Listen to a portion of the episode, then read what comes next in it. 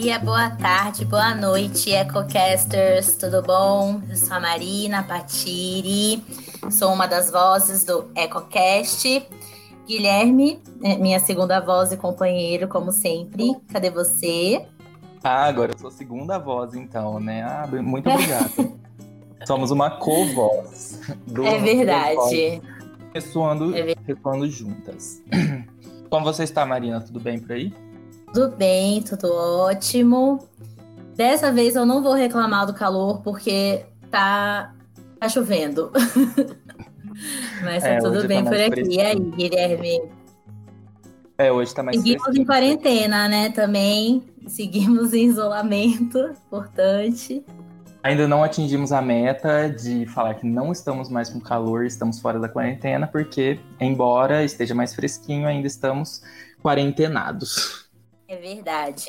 Gente, é uma coisa, esse mês os nossos episódios serão dedicados a mudanças climáticas. E então vocês vão ver é, ao longo desse mês várias coisas muito legais que vamos soltar para vocês. E esse episódio já faz parte dessa nossa série.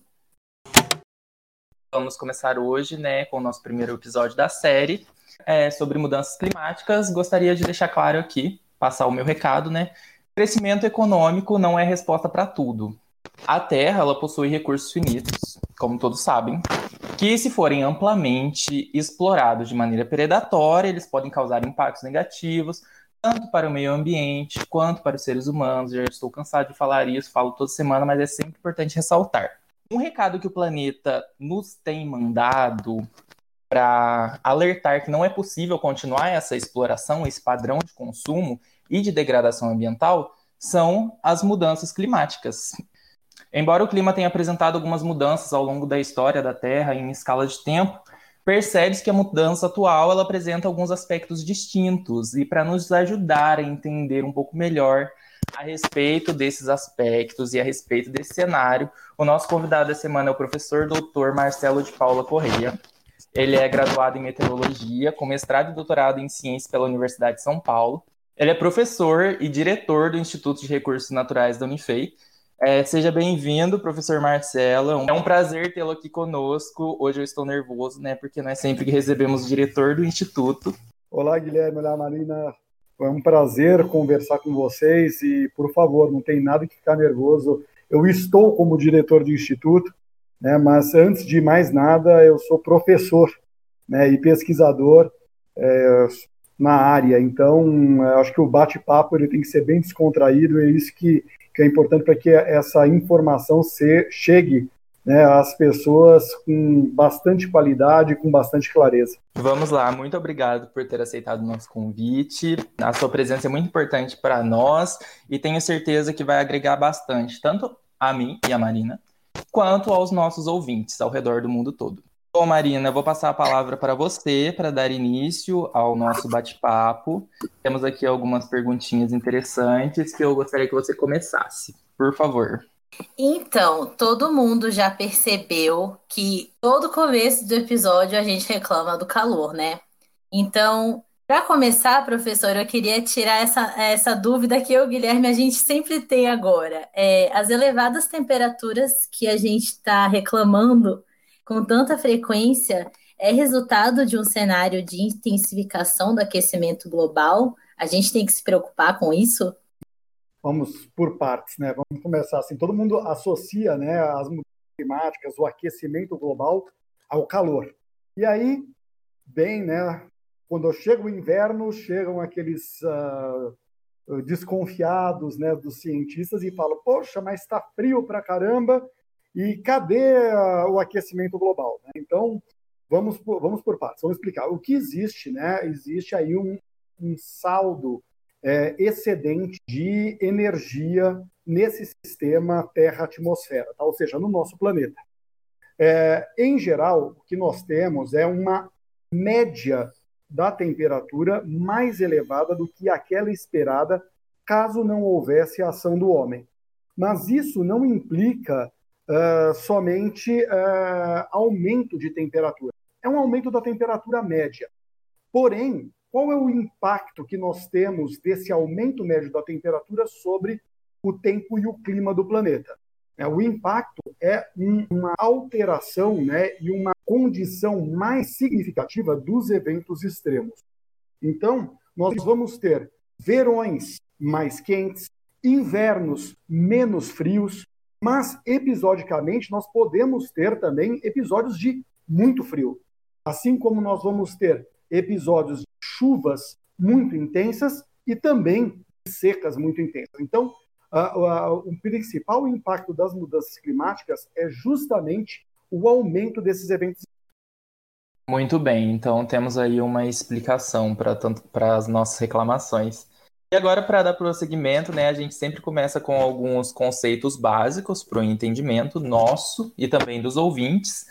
É, você pode explicar para a gente o significado, né, e se existe diferença entre esses termos que a gente usou, né, de mudanças climáticas, aquecimento global e o tão citado efeito estufa? Vamos lá. É, mudanças climáticas e aquecimento global são terminologias distintas, mas se referem ao mesmo fenômeno. E o que, o que, é, que é esse fenômeno? É o, é o efeito da ação do homem sobre o clima do planeta. Então, é o efeito de todas as atividades, ou seja, da poluição, desmatamento, maior emissão de gases de efeito estufa, é, ocupação desordenada, e isso gerou um impacto sobre o clima. Agora, o efeito estufa é um fenômeno natural, é um fenômeno que permite, que sempre existiu e que permite a vida na Terra.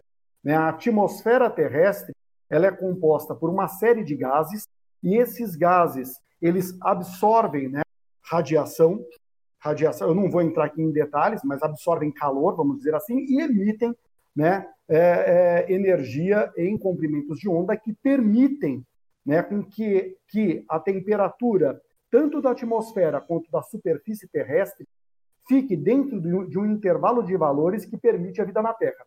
Caso não houvesse efeito estufa, o que aconteceria? A Terra seria muito quente durante o dia e muito fria durante a noite, e dessa forma não permitiria a vida no planeta. Entendeu? Entendido, entendido.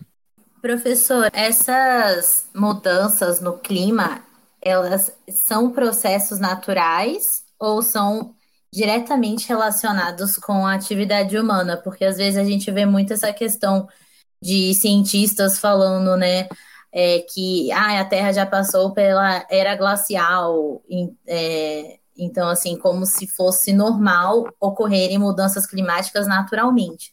Mas a gente pode dizer o que a gente está vivendo agora é um processo natural ou está relacionado com as atividades humanas? Veja bem, é, hoje existe um consenso científico que significa isso significa que a esmagadora maioria dos cientistas é, tem como suas conclusões, conclusões de suas pesquisas, isso aí não é opinião, isso aí são conclusões baseadas em evidências científicas de que a ação do homem exerce um efeito sobre o clima do planeta. Então, o que nós estamos vivendo é justamente uma alteração climática fora daquelas convencionais, tá, que impacta o clima e toda a vida na Terra. Como você disse, viu, Malina, é, é, existem alguns cientistas e principalmente pseudocientistas ou, como dizemos hoje, aí, formadores de opinião que não têm nenhuma formação científica que simplesmente desconfiam e, que, e acham que isso é um fenômeno natural. Passamos, né, nós, quando estudamos paleoclimatologia, isto é, é o, o, o estudo do clima no passado, nós verificando, verificamos que o planeta já passou por episódios né, de eras glaciais e episódios de períodos quentes. O problema é que, atualmente, é, o padrão de temperaturas e o padrão de, de, de eventos climáticos e eventos de tempo em diferentes regiões do planeta foge à regra dessas alterações naturais. Por essa razão, existe, como eu disse, esse consenso científico, isto é, evidências científicas que levam a crer né, que o efeito é um efeito causado pela atividade antrópica.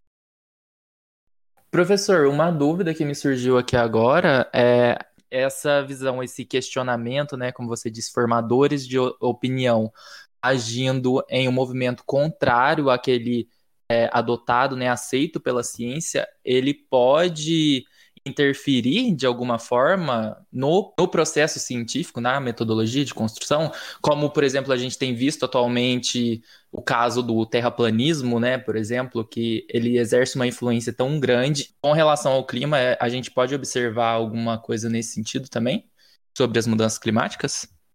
Guilherme, sua pergunta é muito interessante. Eu vou até mais longe com outro exemplo né, do efeito danoso das fake news e das opiniões né, como verdades, por exemplo, que é o caso das vacinas. Né, existe aí um movimento anti-vacina baseado em opiniões né, de formadores de opinião, ou seja, de pessoas que não são pesquisadoras da área e que levam, né, e que estão levando a uma, a uma volta de doenças que já tinham sido praticamente erradicadas do planeta. Tá? Então, vemos aqui, inclusive no Brasil, que sempre foi um país citado como exemplo pela Organização Mundial de Saúde, com eh, diversos eh, eh, programas de vacinação em massa muito eficientes, nós temos aí uma volta de doenças graves como a polio e o sarampo. Né? Então, como você mesmo disse, né, e você mesmo sugeriu na tua, na tua questão, claro, nós temos um efeito muito danoso, muito deletério né, dessas opiniões, né, desses formadores de opinião sobre a ciência.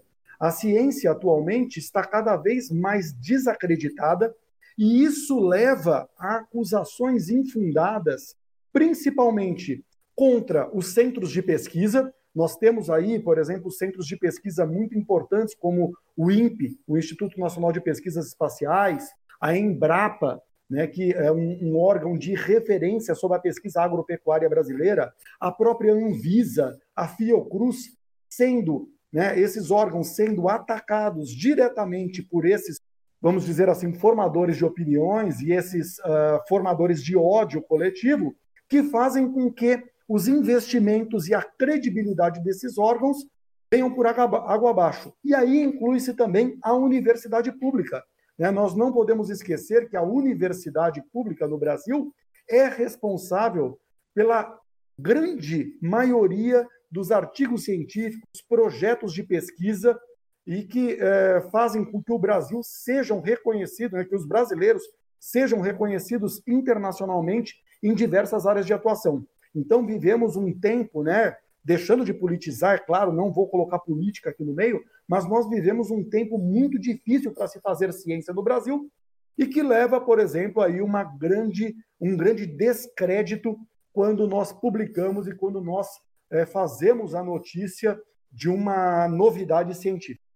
Acho que o senhor acabou de passar o recado né, necessário e extremamente importante que a gente tem tentado passar aqui durante todos os nossos os nossos episódios, né? Defendam a universidade pública, defendam a ciência.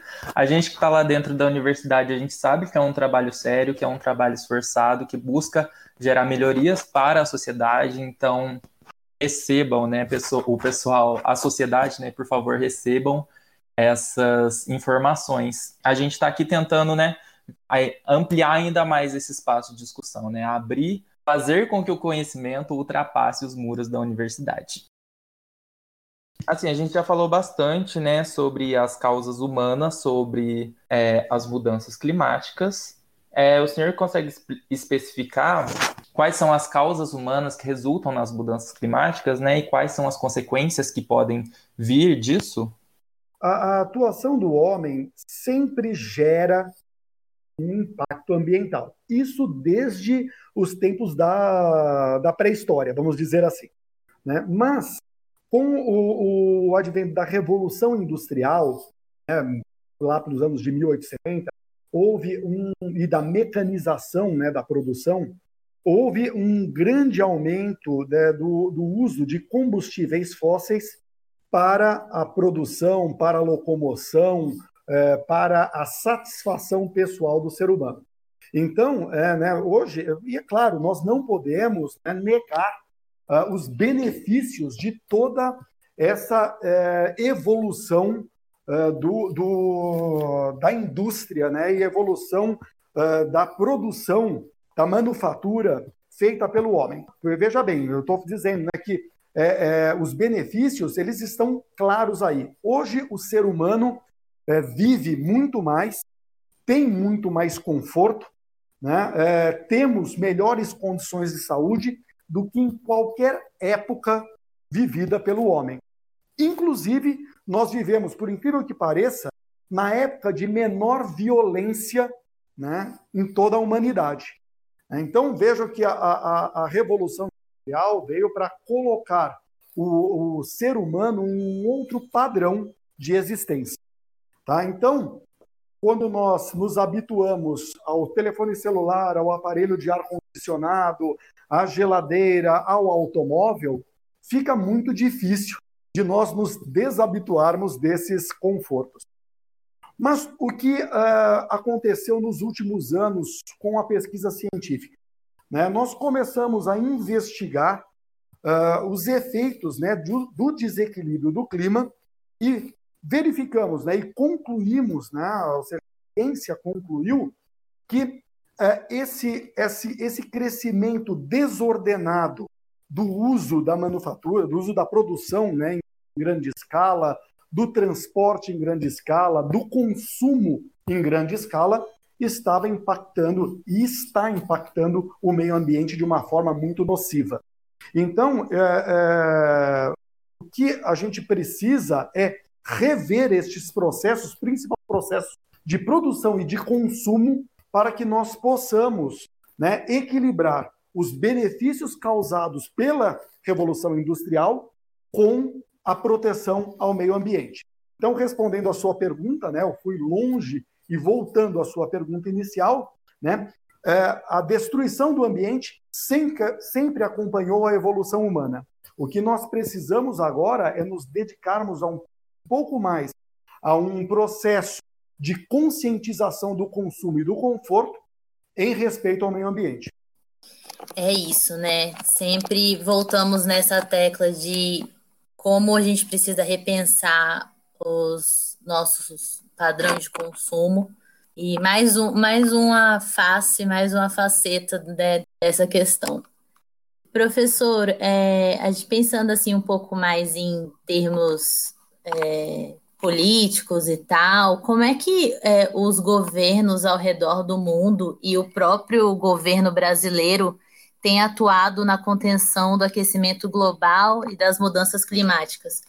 É, e também, além disso, queria saber quais são suas perspectivas para o futuro em relação a isso. Malina, outra pergunta muito importante, né, e que ela é extremamente complexa. Né? Nós não podemos, obviamente, né, falar de, uh, de um mundo virtual onde a poluição deixasse de existir. Veja bem, se nós diminuirmos significativamente ou mesmo eliminarmos né, uh, o uso de combustíveis fósseis, a gente teria um impacto socioeconômico violento. Tá? Então, hoje, o ser humano ele necessita da indústria e do comércio. Então, uh, o próprio uh, protocolo de Kyoto não prevê, né, e o Acordo de Paris, eles não preveem a eliminação do, do, das indústrias ou do transporte ou dos combustíveis fósseis, mas uma contenção né, dessa produção, o uso de tecnologias que não sejam tão agressivas ao meio ambiente, é, de modo a termos combustíveis para proporcionar todos esses benefícios que eu disse anteriormente. O problema né, que, é que uh, isso envolve aspectos econômicos. Né? E nós vivemos num mundo onde a economia muitas vezes sobrepuja valores uh, mais importantes, como o meio ambiente, o respeito ao próximo e à sociedade.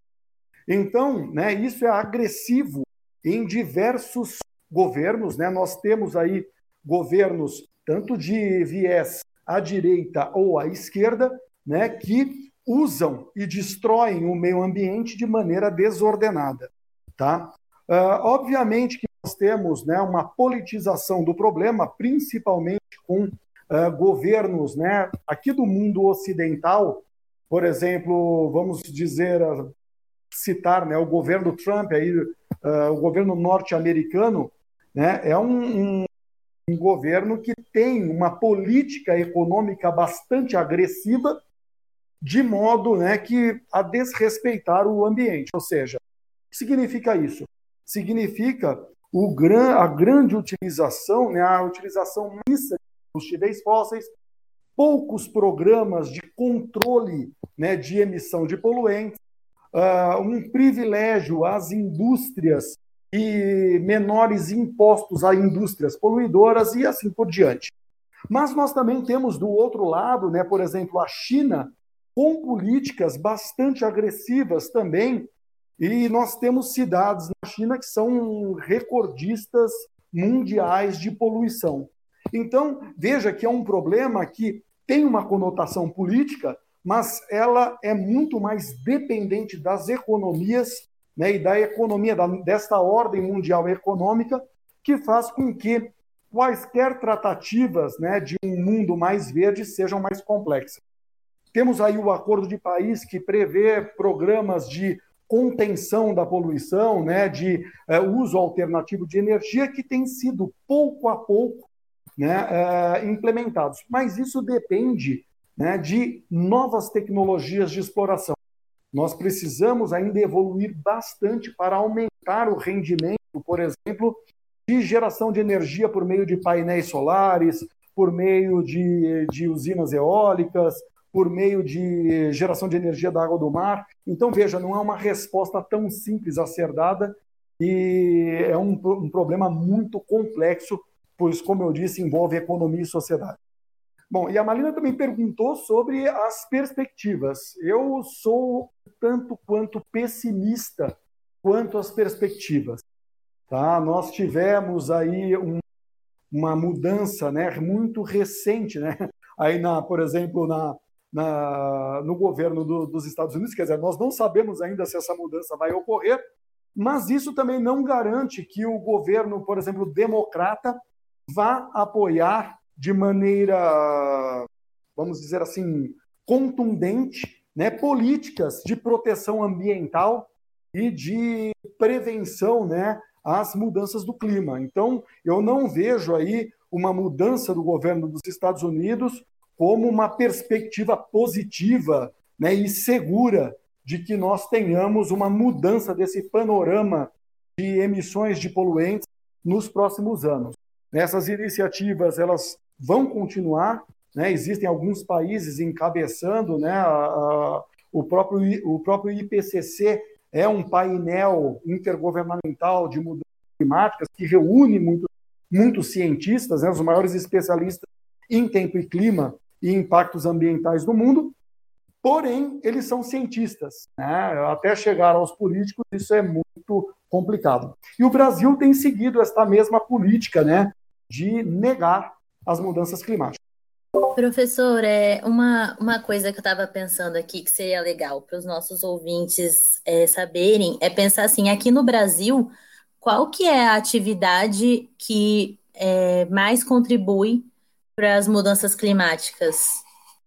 Olha, o Brasil ele é um país que uh, temos aí uh, centros industriais relativamente importantes nas grandes metrópoles, né? Uh, pontualmente nós temos poluição né, concentrada nos grandes centros, nas cidades de grande e médio porte, com uma matriz de veículos né, que tem se renovado nos anos, mas mantém ainda caminhões antigos que exercem aí um efeito uh, deletério sobre o clima. Uh, as indústrias são relativamente bem reguladas no país. Então, o Brasil, se nós considerarmos né, o aspecto econômico, a produção industrial, a poluição veicular, etc., nós não estamos aí entre os primeiros lugares na poluição ambiental e, consequentemente, no impacto sobre o clima. Porém, nós temos aí uh, efeitos, né, como os efeitos das queimadas, que fazem com que uh, nós emitamos uma quantidade de material particulado, de fumaça no ambiente, que faz com que, durante o período de queimadas, nós atinjamos aí, uh, fiquemos aí entre os primeiros lugares, entre os países mais poluidores, e exportando essa fumaça para toda a América do Sul. Então, é isso eu estou falando, claro, gente, de maneira muito simplista, né? porque outros aspectos envolvem também os efeitos né, da mudança do clima e das mudanças socioeconômicas que acompanham. Né? Nós temos aí um empobrecimento da população, uma ocupação desordenada em áreas que deveriam ser protegidas, temos aí uma costa brasileira né, uh, sendo utilizada, uma política que não é muito clara sobre a, os nossos oceanos, sobre a nossa costa, temos um grande e desastroso desmatamento ocorrendo principalmente na região, na região do Pantanal, uh, uma série de toda a biosfera envolvida a essas regiões tem sido fortemente impactada. Então vejam que o problema é um problema muito extenso e a gente não pode resumir esse problema somente à, à poluição. Nesse sentido que o professor é, acabou de falar, eu gostaria de deixar aqui minha opinião também. E eu acredito que estamos. Eu tenho uma visão bastante pessimista para o futuro. Eu não acredito que essas metas do desenvolvimento sustentável propostas lá pelo relatório de Brundtland elas têm sido cumpridas. Eu não acredito que esse modelo de crescimento econômico como o único caminho para o desenvolvimento ele gere realmente né, desenvolvimento. É, como eu disse no início do nosso episódio, a Terra ela é um espaço com recursos finitos e ao acabar com esses recursos, não vai ter mais crescimento econômico, não vai ter mais desenvolvimento, não vai ter mais nada. E tem muita gente que acredita que o desenvolvimento tecnológico ele vai ser suficiente para cobrir essas perdas né, geradas pela exploração, pela degradação do meio ambiente, que vai permitir que a Terra seja habitada futuramente, né? Que vamos ter tecnologia suficiente para manter a vida na Terra futuramente. Eu não acredito nisso, que isso vai. Não tenho uma crença muito grande né, nessa tecnologia, por exemplo, quando a gente era criança, 2020, a gente queria ter carros voadores. O máximo que a gente tem hoje são robôs aspiradores de pó. E mesmo assim, eles são completamente inacessíveis para as populações, né, para as pessoas de baixa renda. Então, acho que o melhor caminho seria aí algumas políticas públicas de contenção das emissões, da poluição, contenção do aquecimento global e também aquelas atitudes pontuais, né, dos próprios cidadãos. E com isso eu chego à minha, como sempre fazemos aqui, né, Marina, a pergunta de um milhão de dólares, que é a pergunta que todo mundo quer saber a resposta.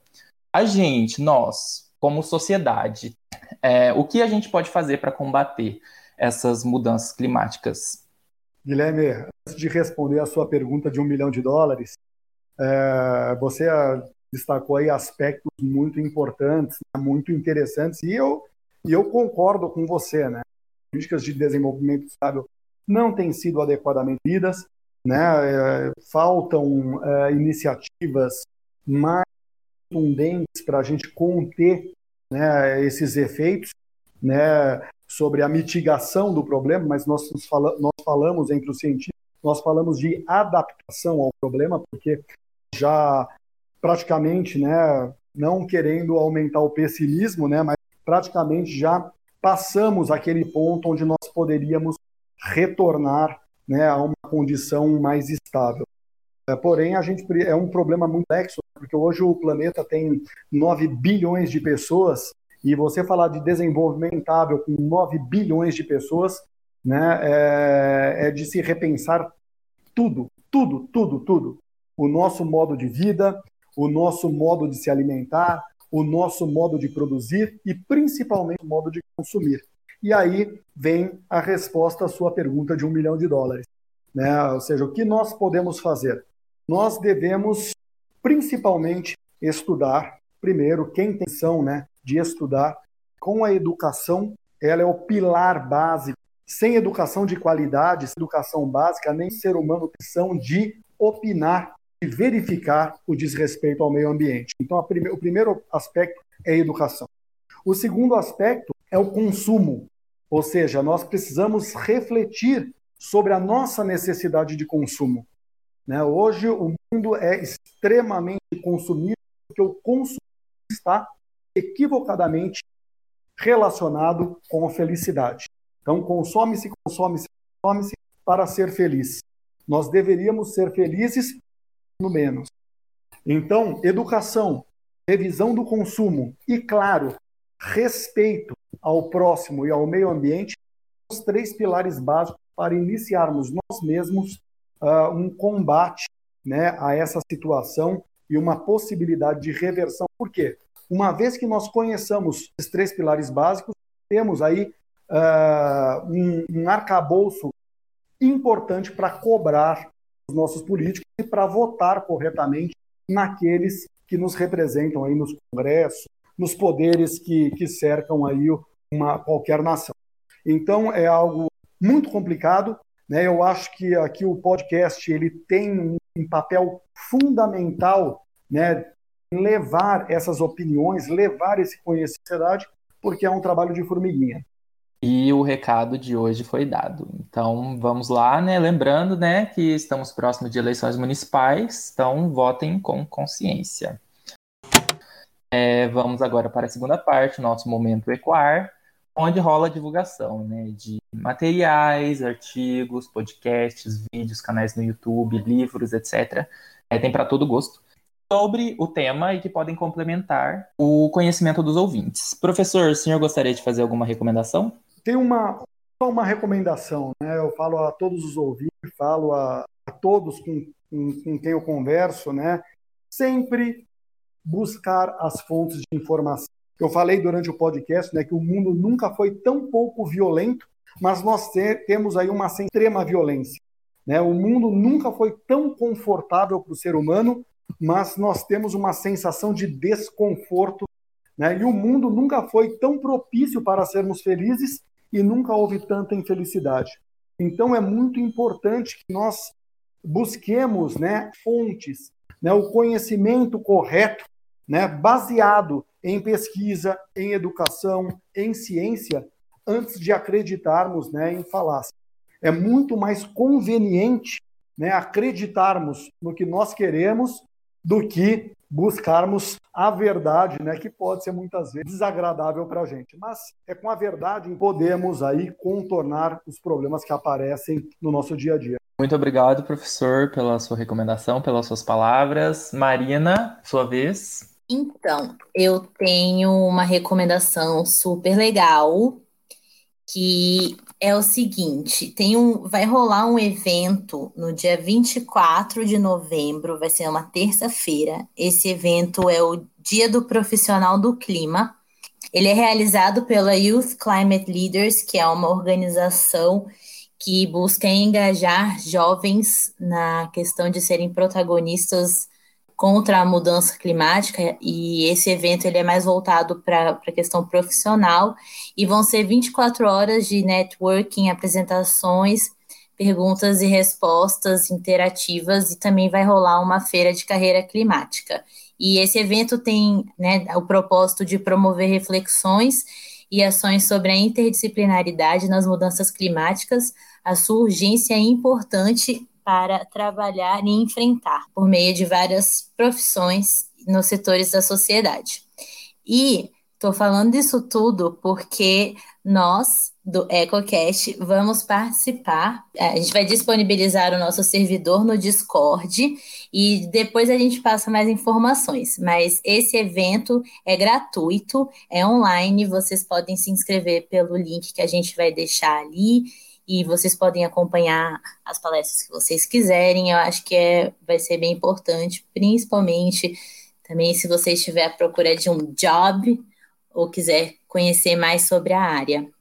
E é isso. Ah, na verdade, eu tenho uma outra coisa também para falar, um site que chama Observatório do Clima.